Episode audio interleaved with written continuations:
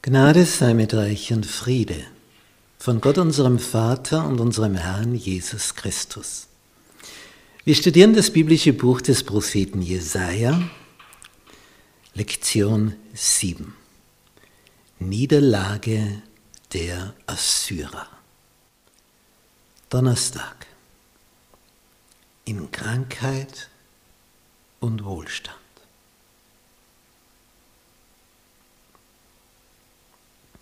Jesaja Kapitel 38. Zu der Zeit, noch bevor der Engel alles vernichtet hat von der assyrischen Armee. Es ist der Druck, der lastete enorm auf Hiskia. Zu der Zeit heißt es in Kapitel 38, Vers 1, ward Hiskia todkrank. Man kann sich da gut hineinversetzen die Last, die auf dem König lastet, ist so groß. Es ist die Entscheidung von ihm.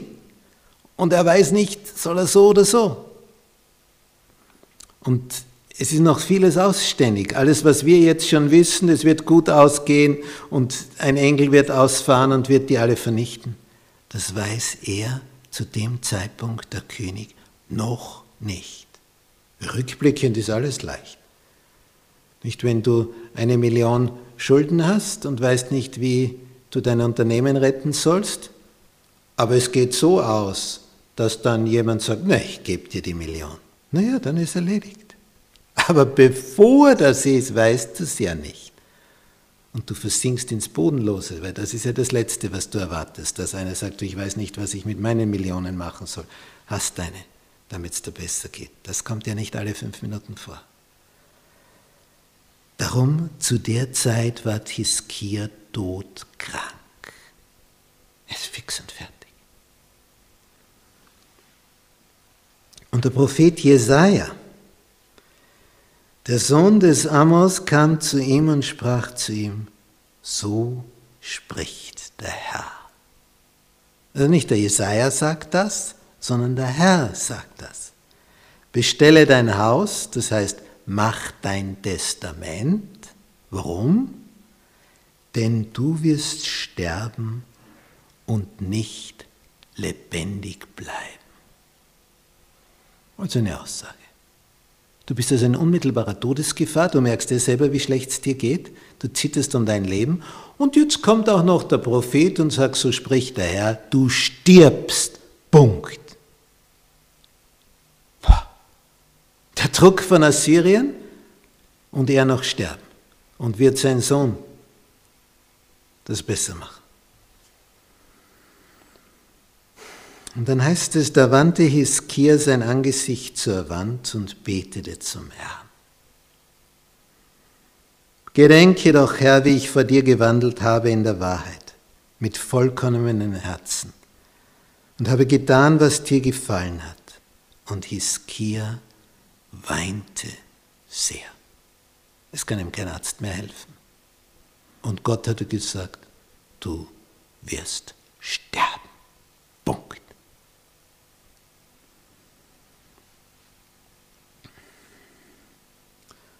Und äh, Jesaja geht mittlerweile aus dem Palastgebäude hinaus. Und er ist jetzt gerade beim mittleren Hof also er ist noch nicht weit gekommen. Das Palastgebäude ist also etwas größer, immer ein Königspalast. Da gibt es Innenhöfe.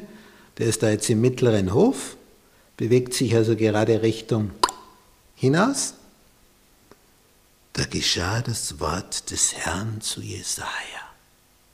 Er war gerade noch drin und hat gesagt beim König, du wirst sterben.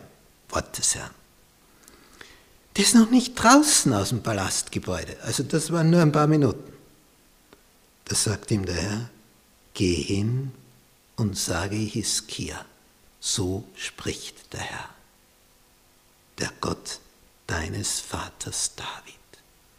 Für die Israeliten ist alles, was vorher war, Vater, egal ob Großvater, Urgroßvater, Urgroßvater, ist es alles Vater. Ich habe dein Gebet gehört. Ich habe deine Tränen gesehen. Siehe, ich will deinen Tagen noch 15 Jahre dazulegen. Das ist meines Wissens die einzige Stelle in der Bibel, wo einer erfährt, wie lange er noch zu leben hat. Plus 15. Auch die gehen schnell vorbei. Glaub mir, sehr schnell. Das hätte ich mit 20 nicht gedacht, wie schnell 15 Jahre vergehen können. Sie vergehen einfach. Die Sonne geht auf und geht unter. Die Erde umkreist und dreht sich. Und ich will dich samt dieser Stadt erretten von der Hand des Königs zu Assyrien. Und daran merken wir es an diesem Vers. Das stand also noch bevor. Denn ich will diese Stadt wohl verteidigen. Ich, der Herr. Er weiß noch nichts, dass ein Engel das erledigen wird. Das ist noch Zukunft. Nun, und dann bekommt er noch eine Information. Und die hat sie in sich. Er wird auch ein Zeichen bekommen, dass er genesen wird. Ein gewaltiges Zeichen, was auch einzigartig ist.